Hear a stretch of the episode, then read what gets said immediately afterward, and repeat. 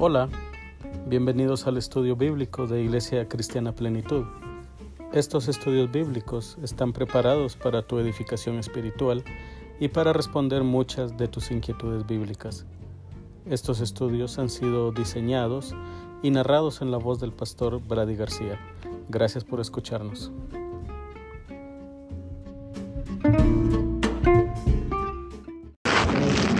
Muy bien.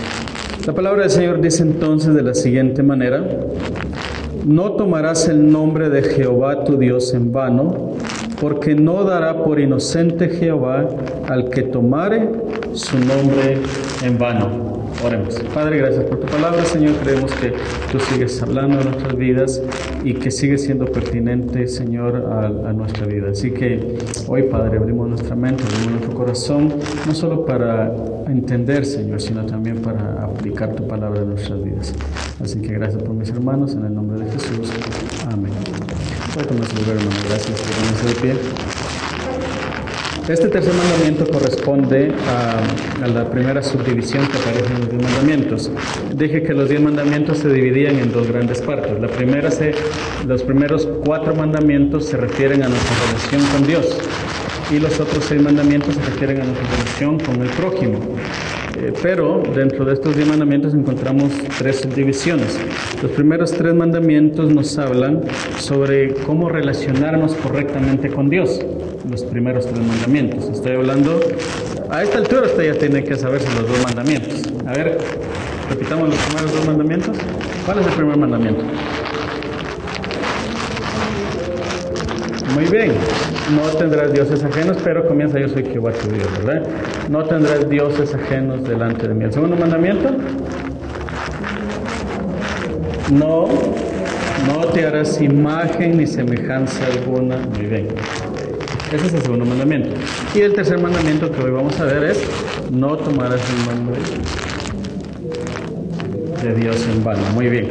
Estos tres mandamientos corresponden a la primera subdivisión que hablan sobre una relación correcta con Dios. Esto es importante eh, comprender, es importante comprender estos primeros tres mandamientos. ¿Por qué?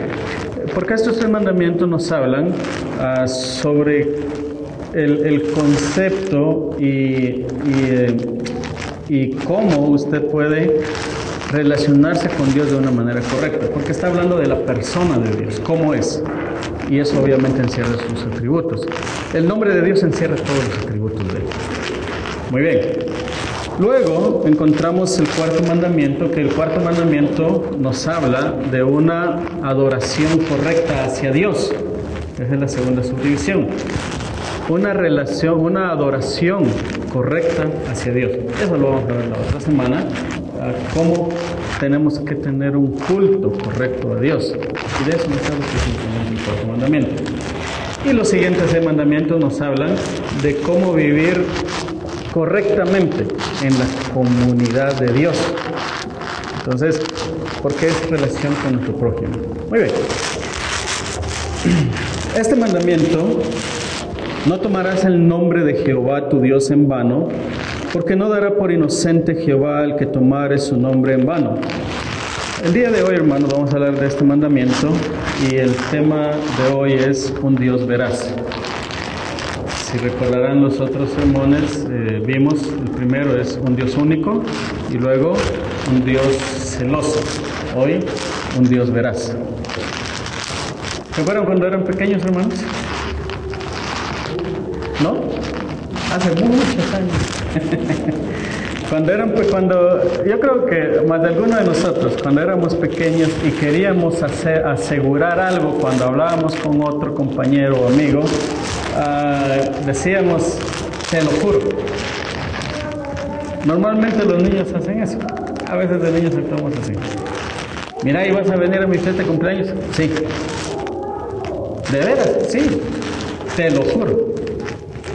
Normalmente usamos esa expresión. Te lo juro. Y el otro preguntaba, ¿de verdad vas a venir? ¿Lo juras o lo prometes? Ah, lo prometo. y, normalmente sabíamos que cuando decíamos lo prometo, como que teníamos un safe para no, para no cumplir nuestra palabra. No, juralo. Juralo. No, lo prometo, es que no se puede jurar. No, eh, juralo. Va, está bien, lo juro. Y ahí como que implícitamente nos comprometemos a hacer las cosas. Es como cuando la esposa pregunta, ¿me amas o me quieres? Te quiero. Y no, hombre, es para que todas las semanas esté la esposa cabizbaja. No, no me amas. Entonces, normalmente nosotros eh, de una forma implícita sabemos que jurar o, poner a Dios como testigo de nuestra palabra nos compromete con las cosas, nos, compromete con las personas. Y, muchas veces, eh, bueno, lamentablemente hoy en día hemos, eh, usamos tan vanamente el nombre de Dios en todo lo que hablamos, que a veces ya, ni, ya, ya no se cree, ¿verdad? Ya no se cree lo que decimos. Entonces, eh, a veces es como un juego, ¿verdad? Como decir, te lo juro por Dios, con tal de que nos crean. Porque estamos poniendo a Dios de testigo en lo que estamos diciendo. Pero ¿por qué hacemos eso? Porque normalmente eh, sabemos que tenemos un compromiso delante de Dios y que delante de Dios poniéndolo como testigo no podemos mentir. Cuando esquivamos esa palabra a veces ah, sabemos que podemos tener un zafe para no cumplir con nuestra palabra. Preferimos usar me comprometo o te lo prometo, en vez de decir te lo juro.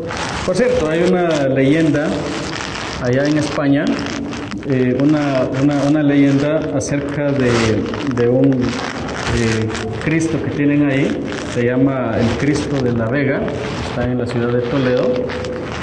Y esa leyenda habla de un soldado que antes de irse a la guerra le prometió matrimonio a una doncella. Y se lo juró, este, este soldado le juró frente al Cristo de la Vega a la doncella que cuando regresaría se iba a casar con ella. Cuando el muchacho volvió después de algunos años de la guerra, entonces él ya no estaba enamorado de la muchacha.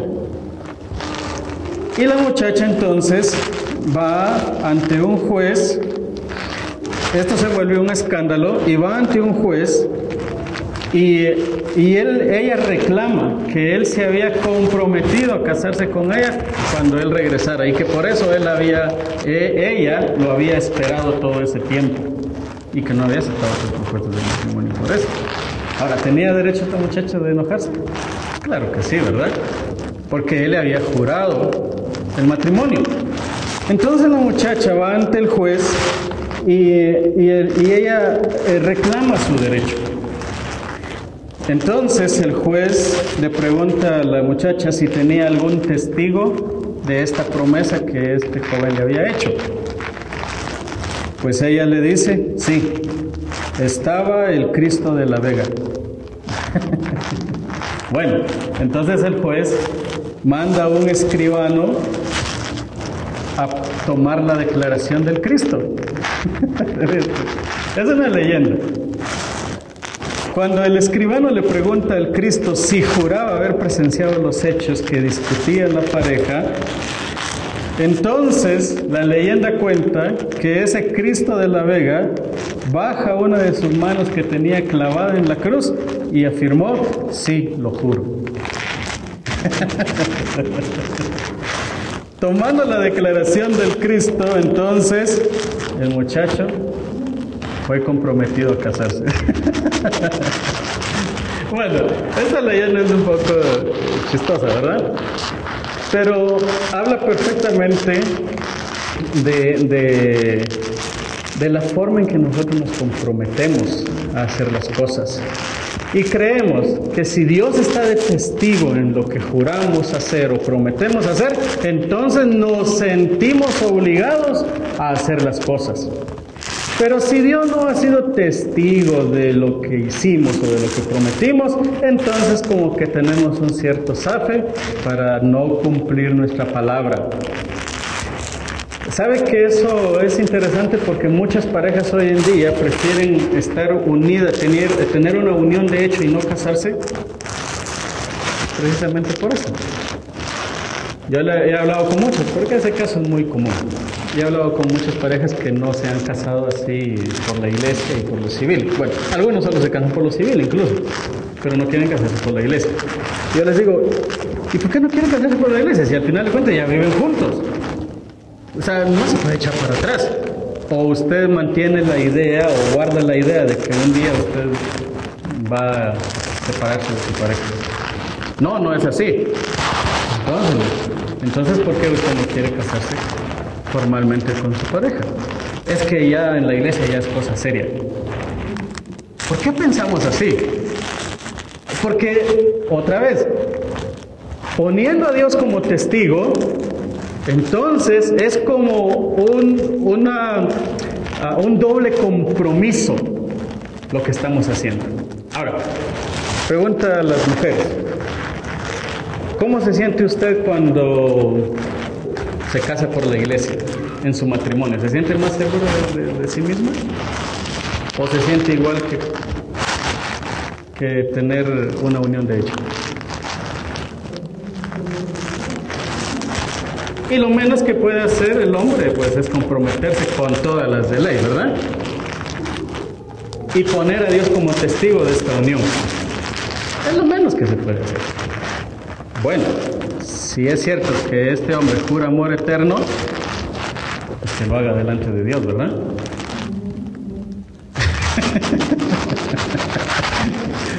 Está bien, porque eh, otra vez, dentro de nosotros existe esa, eh, ese compromiso innato delante de Dios, de que si fue delante de Dios, entonces me siento obligado a cumplir mi palabra.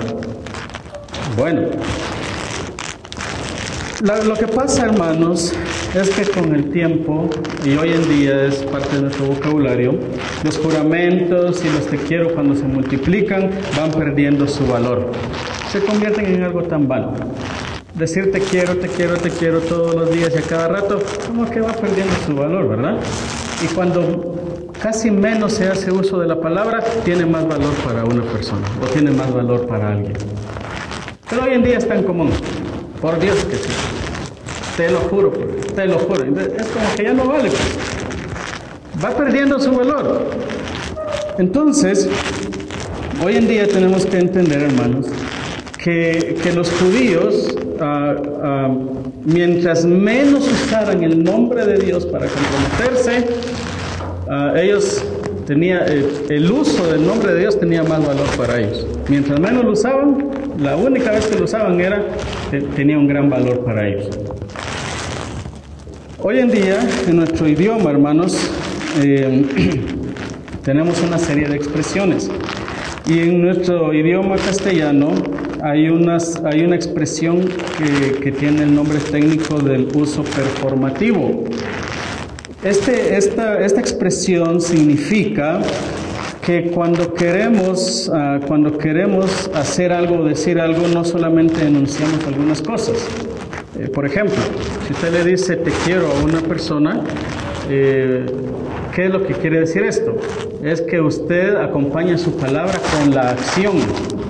¿Me entiende? Usted le dice a una, yo digo a mi esposa, te quiero. ¿Qué va a decir ella? Bueno, pero no veo que me lo demuestres. Y casi siempre me lo dice, ¿verdad? Pero entonces este es el uso performativo de esta expresión. Cuando yo le digo esto, esto va acompañado de una acción. Entonces yo le digo te quiero, pero te lo demuestro. Y cuando hablamos de aquí, lo juro, es porque va acompañado de una acción. Inmediatamente sabemos que hay una acción que tomar. No solamente es decirlo, sino es accionar. Y eso es lo que está implícito aquí en este, en este mandamiento. No tomarás, eh, aquí la traducción dice no tomarás el nombre, pero dice, eh, podría también traducirse no dirás o no jurarás en vano, también puede traducirse así. Y cuando entendemos que se puede traducir así, entonces entendemos también que va acompañado de una acción. Hoy, hermanos, vamos a ver entonces que Dios es veraz y debo ser respetuoso con su nombre. Quiero que hoy por lo menos aprendamos eso. Dios es veraz y debo ser respetuoso con su nombre. Vamos a explicar, o voy a explicar bien todo esto. Miremos por favor, hay dos divisiones acá, y la primera la encontramos en el versículo 7, la parte primera. No tomarás el nombre de Jehová tu Dios en vano. Esa es la primera división de este texto. Debemos entonces, hermanos, utilizar correctamente el nombre de Dios. En el segundo mandamiento aprendimos que es incorrecto representar visualmente a Dios. Cuando usted quiere representar a Dios en una imagen, en una escultura, lo que estamos haciendo es minimizando el concepto de Dios. Entonces, es incorrecto, es absurdo tratar de representar a Dios de alguna manera. Entonces, el segundo mandamiento nos enseña que no debemos ni siquiera intentar hacerlo. Pero este tercer mandamiento nos dice o nos enseña que no debemos hacer representaciones verbales de Dios tampoco, ni utilizar su nombre a la ligera para que nos crean. Sencillamente, la razón es que el nombre de Dios lo representa a Él. Mire, le voy a poner un ejemplo. Llega un niño a una tienda y dice el niño al tendero, eh, mire, eh, deme un jugo fiado. ¿Qué le va a decir el tendero? ¿Cuánto quiere?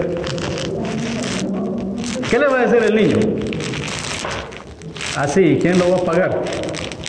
Yo. ¿Qué va a decir el tendero? Entonces pagarlo de una vez. Pero si el niño dice, eh, mi mamá dice, bueno, supongamos que tiene un buen crédito la señora, ¿verdad? Pero si el niño dice, mi mamá dice que me dé un jugo fiado, entonces, ¿qué va a hacer el tendero? Ah, sí se lo va a dar. ¿Por qué? Porque el nombre representa a la persona. ¿Me entiendes? El nombre representa a la persona. Así que, eso es lo que está diciendo este mandamiento. Que no tenemos que usar el nombre de Dios a la ligera, ni solo por querer hacerlo, porque su nombre lo representa a Él. Ahora, hermano, si hablamos de Dios, ¿quién es Dios? Es santo, es perfecto, es supremo, es soberano. Vamos a ver todos los atributos de Él. Usar su nombre ligeramente como cualquier cosa es hacer un uso incorrecto de su nombre. Mire, por favor. Eh, debemos entender, hermano, que en, este, en esta parte entonces, este texto tiene varias connotaciones de hacer un uso incorrecto de su nombre. Número uno, tenemos que entender que no debemos ser irreverentes con el nombre de Dios. Y que cuando somos irreverentes con el nombre de Dios, pues es considerado sencillamente un pecado. El jurar era una parte fundamental de los juicios en los israelitas y llevaba eh, y, era algo muy común. Entonces, cuando alguien era llevado a un juzgado para desmentir lo que otra persona estaba diciendo en contra de él, se le, se, le comprometía a jurar en el nombre de Yahvé, si esto era verdad o no. Entonces ellos usando el nombre de Dios se comprometían a decir estrictamente la verdad en Estados Unidos aquí realmente no se ignora cómo está, ah, pero cuando van a los juzgados, ¿qué es lo que tienen que hacer? Poner la mano sobre la Biblia para decir la verdad. No sé si, sigue siendo así, ¿que alguien me puede ayudar con eso? ¿No? Eso ya no pasa, en las películas. Miro muchas películas. Entonces, eh, ¿por qué? Porque se apela a que uno se compromete delante de Dios a decir y hablar la verdad. Entonces en los, israelitas era común que alguien fuera jurado a decir la verdad bajo el nombre de Yahvé, que es el nombre de Dios. De ahí en adelante los judíos preferían no utilizar el nombre de Dios por cualquier cosa. Entonces, hay un rabí, es un rabino que se llama Isaac Saka, él dice lo siguiente, si, no, si uno utiliza el nombre de Dios para asuntos banales, está despreciando la palabra y el nombre de Dios y por carácter transitivo está despreciando al mismo Dios. Mire cómo piensan los judíos. Entonces, cualquiera ah, no puede estar diciendo el nombre y utilizando el, nombre de Dios cuando se le dé la gana. Cosa muy diferente con nuestra cultura occidental. Aquí en Latinoamérica, por cierto, nosotros usamos el nombre de Dios como cualquier cosa. ¿O no? ¿Verdad que sí? En la vida cotidiana entonces el, eh, jurar es casi, es, es como un reflejo. Inmediatamente lo hacemos. Como en tantas cuestiones, algunos religiosos se niegan esto a, estar de acuerdo con esto. Sin embargo, vamos a ver algunos pasajes que nos hablan precisamente sobre el jurar bajo el nombre de Dios, porque a esto se refiere este texto. Miremos por favor Levítico 19:12. Levítico 19:12. Y vamos a ver acá, y vamos a ver otros textos que están encadenados con este. Dice lo siguiente, y no juraréis falsamente por mi nombre. Ah, mire, profanando así el nombre de tu Dios.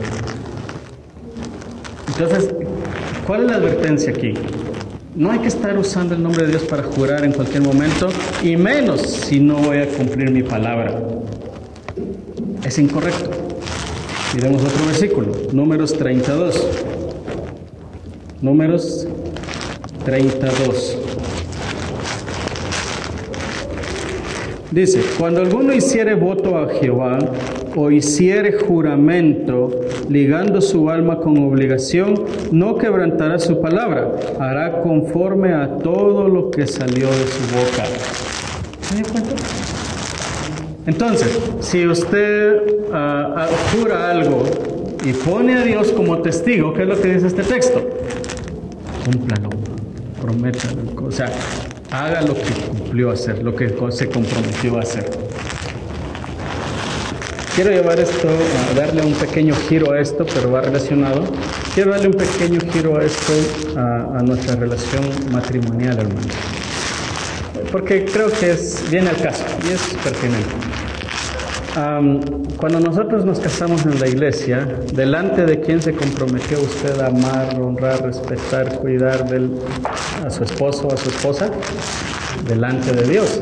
Ahora, esto es un juramento delante de Dios. Es un, es un pacto que usted hizo con su pareja delante de Dios. Ahí es donde, donde, donde muchos eh, pues, están fallando en el hecho de que cuando existe un tipo de adulterio, y hay varias clases de adulterio, entonces están fallando el compromiso que hicieron delante de Dios. Y encima de eso están poniendo el nombre de Dios por los suelos, porque delante de Él se comprometieron. ¿Entendemos el valor de esto? Es un gran compromiso, hermanos, de verdad. Ahora, eh, muchas veces lo, llevamos al otro extremo en el que, no, eso es algo muy serio, entonces mejor no lo hago. No, tengamos cuidado con eso tampoco. La cuestión aquí es que yo tengo que ser veraz en lo que digo y cumplir mi palabra. Veamos otro versículo. Deuteronomio 23. Deuteronomio 23, 21 al 23. Dice, cuando haces voto a Jehová tu Dios, no tardes en pagarlo, porque ciertamente lo demandará Jehová tu Dios de ti, y sería pecado en ti. Mas cuando te abstengas de prometer, no habrá en ti pecado. Pero lo que hubiere salido de tus labios lo guardarás y lo cumplirás conforme lo prometiste a Jehová tu Dios pagando la ofrenda voluntaria que prometiste con tu boca. Ahora le voy a dar otro giro a esto. Dejemos de un lado el matrimonio. Ahora hablemos de los compromisos que muchas veces nosotros como seres humanos hacemos delante de Dios. La palabra del Señor aquí nos dice que Dios no le está pidiendo nada a usted, excepto una cosa, obediencia absoluta a Él. Y eso lo sabemos por toda la Biblia. Pero de ahí en adelante Dios no le está pidiendo nada a usted. Nosotros somos los que tontamente nos comprometemos delante de Dios a hacer ciertas cosas. Señor, si tú haces esto conmigo, entonces yo voy a hacer esto contigo. Ya se metió hermano. De veras. Dios no le pide nada.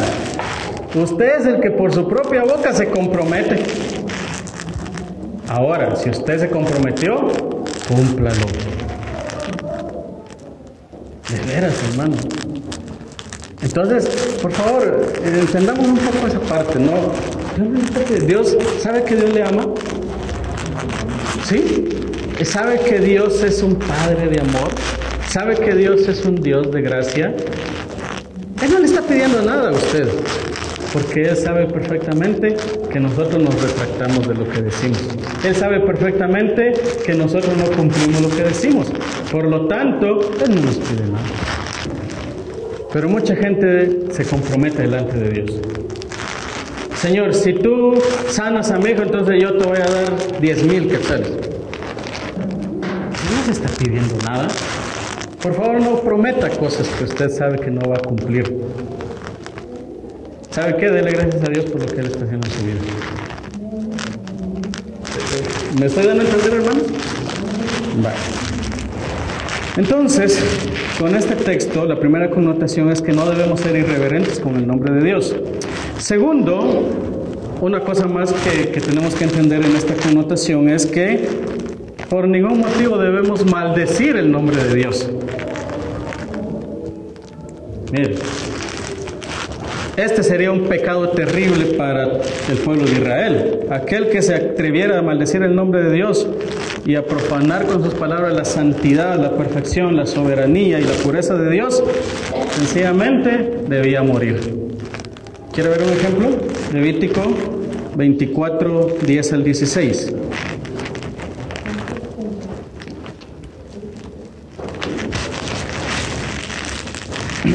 Levítico 24, 10 al 16. Dice, en aquel tiempo el hijo de una mujer israelita, el cual era hijo de un egipcio, salió entre los hijos de Israel y el hijo de la israelita y un hombre de Israel riñeron en el campamento. Y el hijo de la mujer israelita blasfemó el nombre, el nombre de Dios. Y, y le dijo, entonces y maldijo, perdón. Entonces lo llevaron a Moisés y su madre se llamaba Selomit, hija de Dibre de la tribu de Dan. Y lo pusieron en la cárcel hasta que les fuese declarado por palabra de Jehová. Y Jehová habló a Moisés diciendo, saca el blasfemo fuera del campamento. Y todos los que le oyeron pongan sus manos sobre la cabeza de él y apedréelo toda la congregación. Y a los hijos de Israel hablarás diciendo, cualquiera que maldijere su Dios llevará su iniquidad. Y el que blasfemar el nombre de Jehová ha de ser muerto. Toda la congregación lo apedrará, así el extranjero como natural, si blasfemare el nombre, el nombre de Dios, que muera. Entonces, Dios sentó un precedente ahí. Cualquiera que maldijera el nombre de Dios debía ser muerto. Ahora, ¿quién de nosotros en nuestros cinco sentidos cabales se atrevería a maldecir el nombre de Dios? Miren, si no me cree, compruébelo. Un frío recorre nuestra espalda solo al pensarlo, hermanos. ¿Sabe por qué?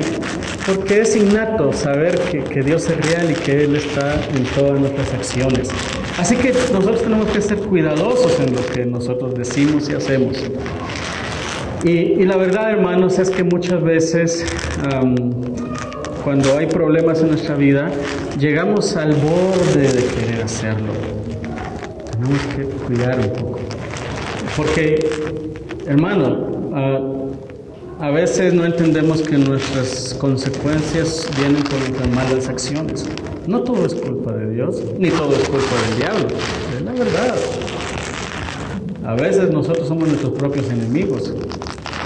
En serio. Entonces, la connotación de este texto, o de esta primera parte, es que no debemos ser irreverentes con el nombre de Dios. Otro, que no debemos maldecir el nombre de Dios. Pero también hay una tercera connotación, que debemos referirnos a Dios de una manera correcta. Un error que es muy habitual entre muchos cristianos es referirse a Dios de manera incorrecta. Por cultura general, los judíos tienen un profundo respeto al nombre de Dios. El nombre de Dios son cuatro letras, Y, H, eh, V y H, es Yahvé. Incorrectamente se ha traducido Jehová al español, pero este es un, este es un, un arreglo que hicieron los traductores para darle sentido a ese nombre. Pero realmente el nombre de Dios es, es Yahvé, el yo soy. Ese es el nombre correcto de Dios. Los judíos prefieren hasta donde es posible no utilizar el nombre de Dios. Usan otros sinónimos, Adonai, Shaddai, Elohim, pero decir Yahvé casi no lo, ellos no, no lo van a usar. Porque ellos tienen el concepto que Dios es un Dios santo y que es un nombre tan santo que uno lo pueden pronunciar en unos labios tan inmundos. Ese es el concepto que ellos tienen del nombre de Dios. Pero nosotros hemos, hemos cambiado un poco nuestra perspectiva de esto. Dios es nuestro amigo, ¿sí o no? Claro que sí, pero Él se ha llamado nuestro amigo. Ahora nosotros hemos pasado de la confianza y lo hemos hecho nuestro cuate. No, tenemos que tener cuidado con eso, hermano. Y, de veras, tenemos que referirnos de, a Dios de una manera correcta. Utilizar, y por eso les decía que este tercer mandamiento habla de, de referirnos verbalmente a Él de manera incorrecta. Utilizar el nombre de Dios de una manera correcta, hermanos, debe ser un compromiso y una obligación para nosotros como creyentes.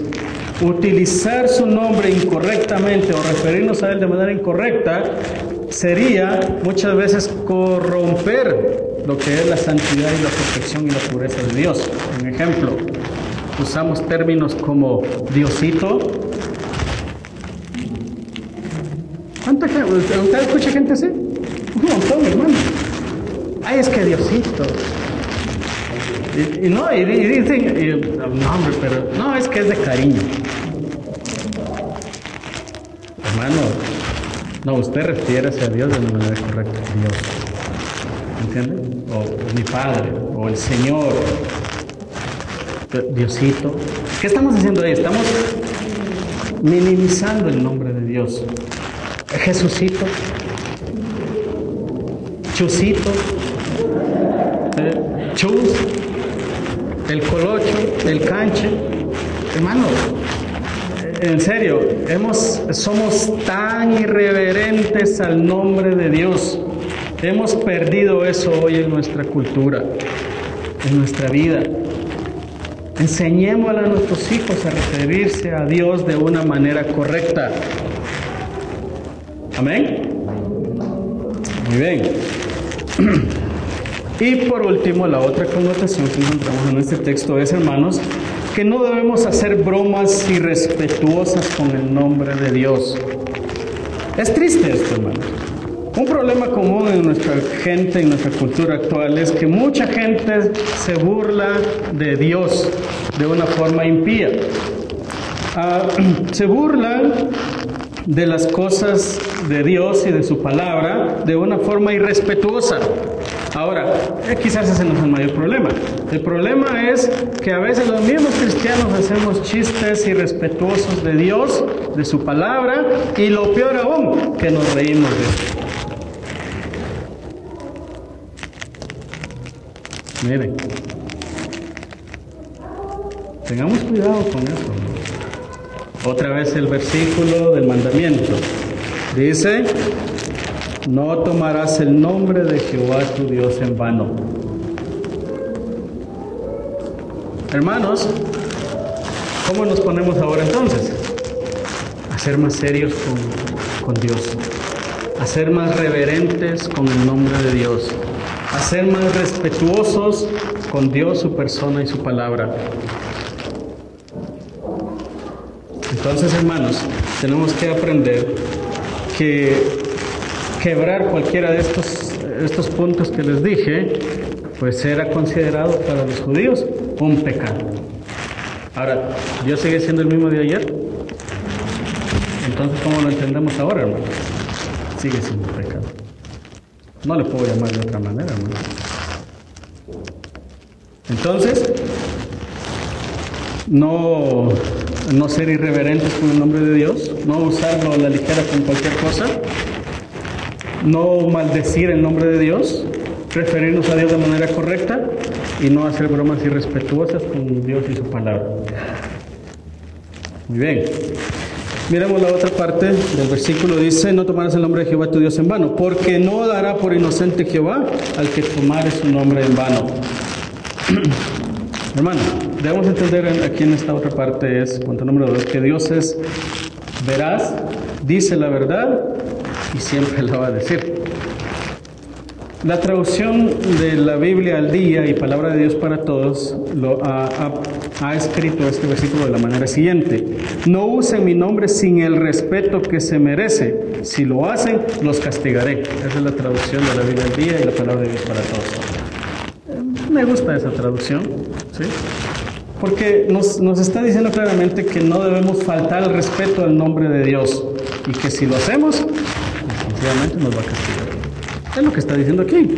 No dará por inocente. Entonces, hermanos, debemos entender que quebrantar cualquiera de, los, de, estas cosas que dije, pues, sencillamente es considerado y será considerado un pecado. No puedo saberlo, es así.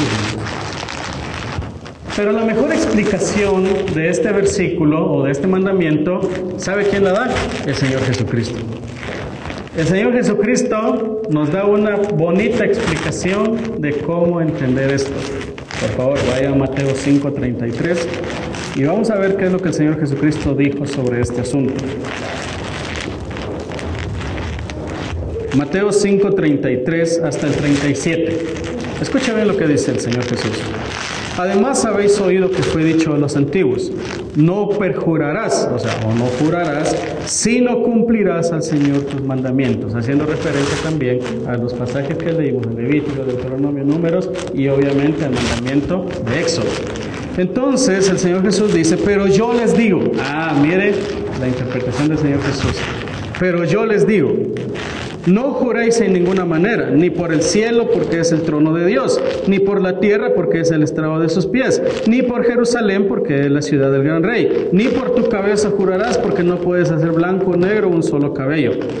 Pero sea vuestro hablar sí, sí, o no, no, porque lo que es más de esto, de mal procede. De ahí que muchos han dicho, no, no hay que jurar, porque la Biblia dice no hay que jurar. No, no está diciendo eso.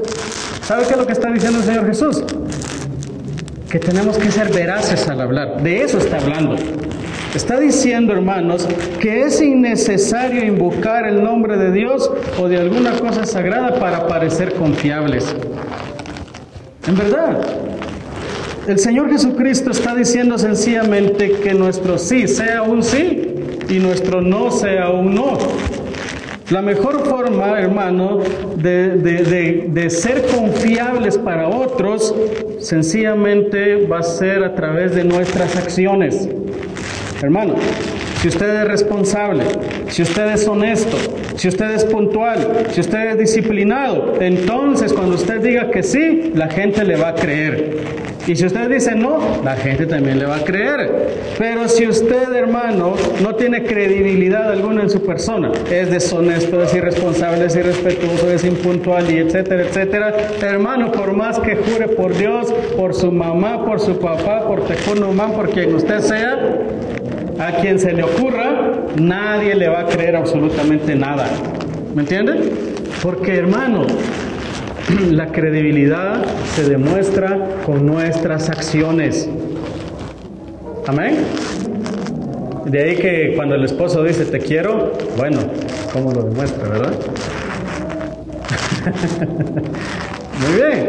Entonces, hermanos, el Señor Jesús está diciendo que nosotros como cristianos debemos tener credibilidad al hablar y debemos sostener nuestra palabra, debemos mantener nuestra palabra.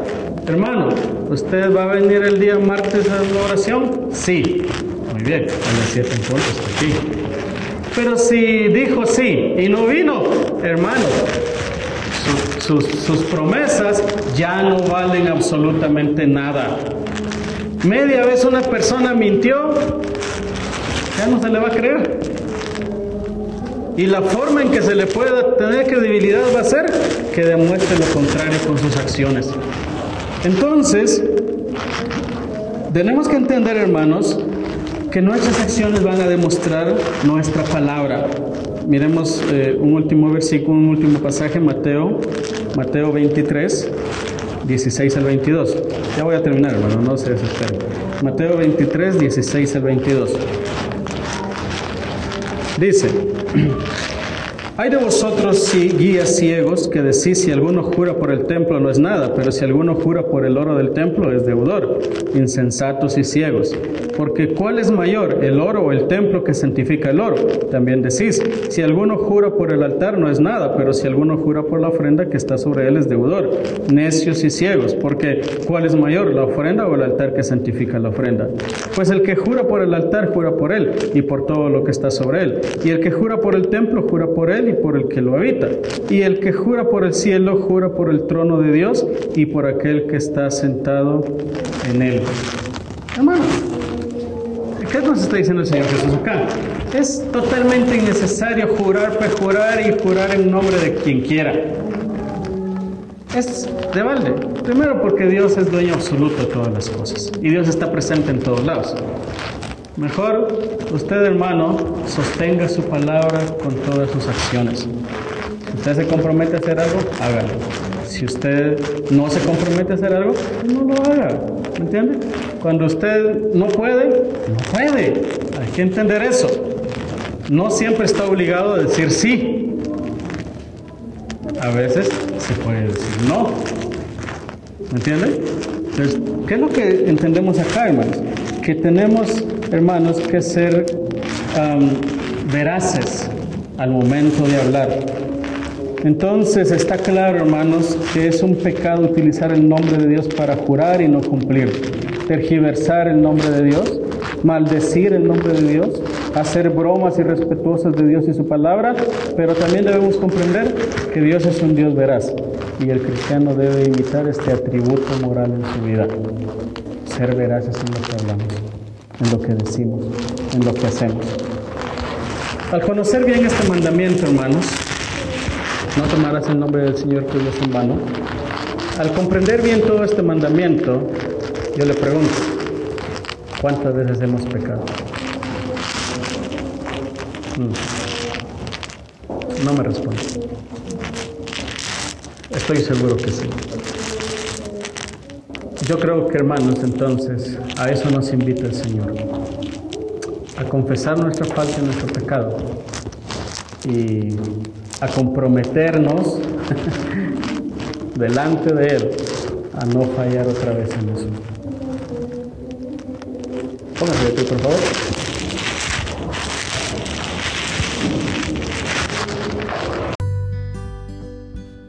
Espero este tema sea de bendición para tu vida. Gracias por escucharnos.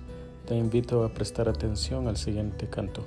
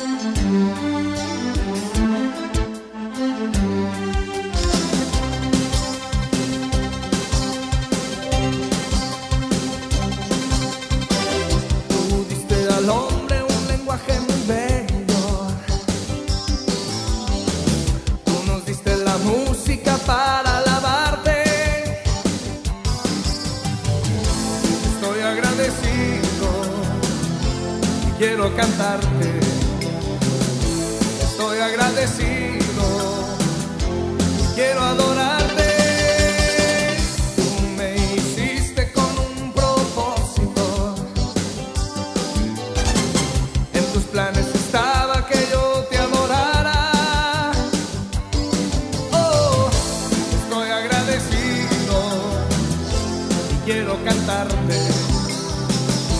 Estoy agradecido.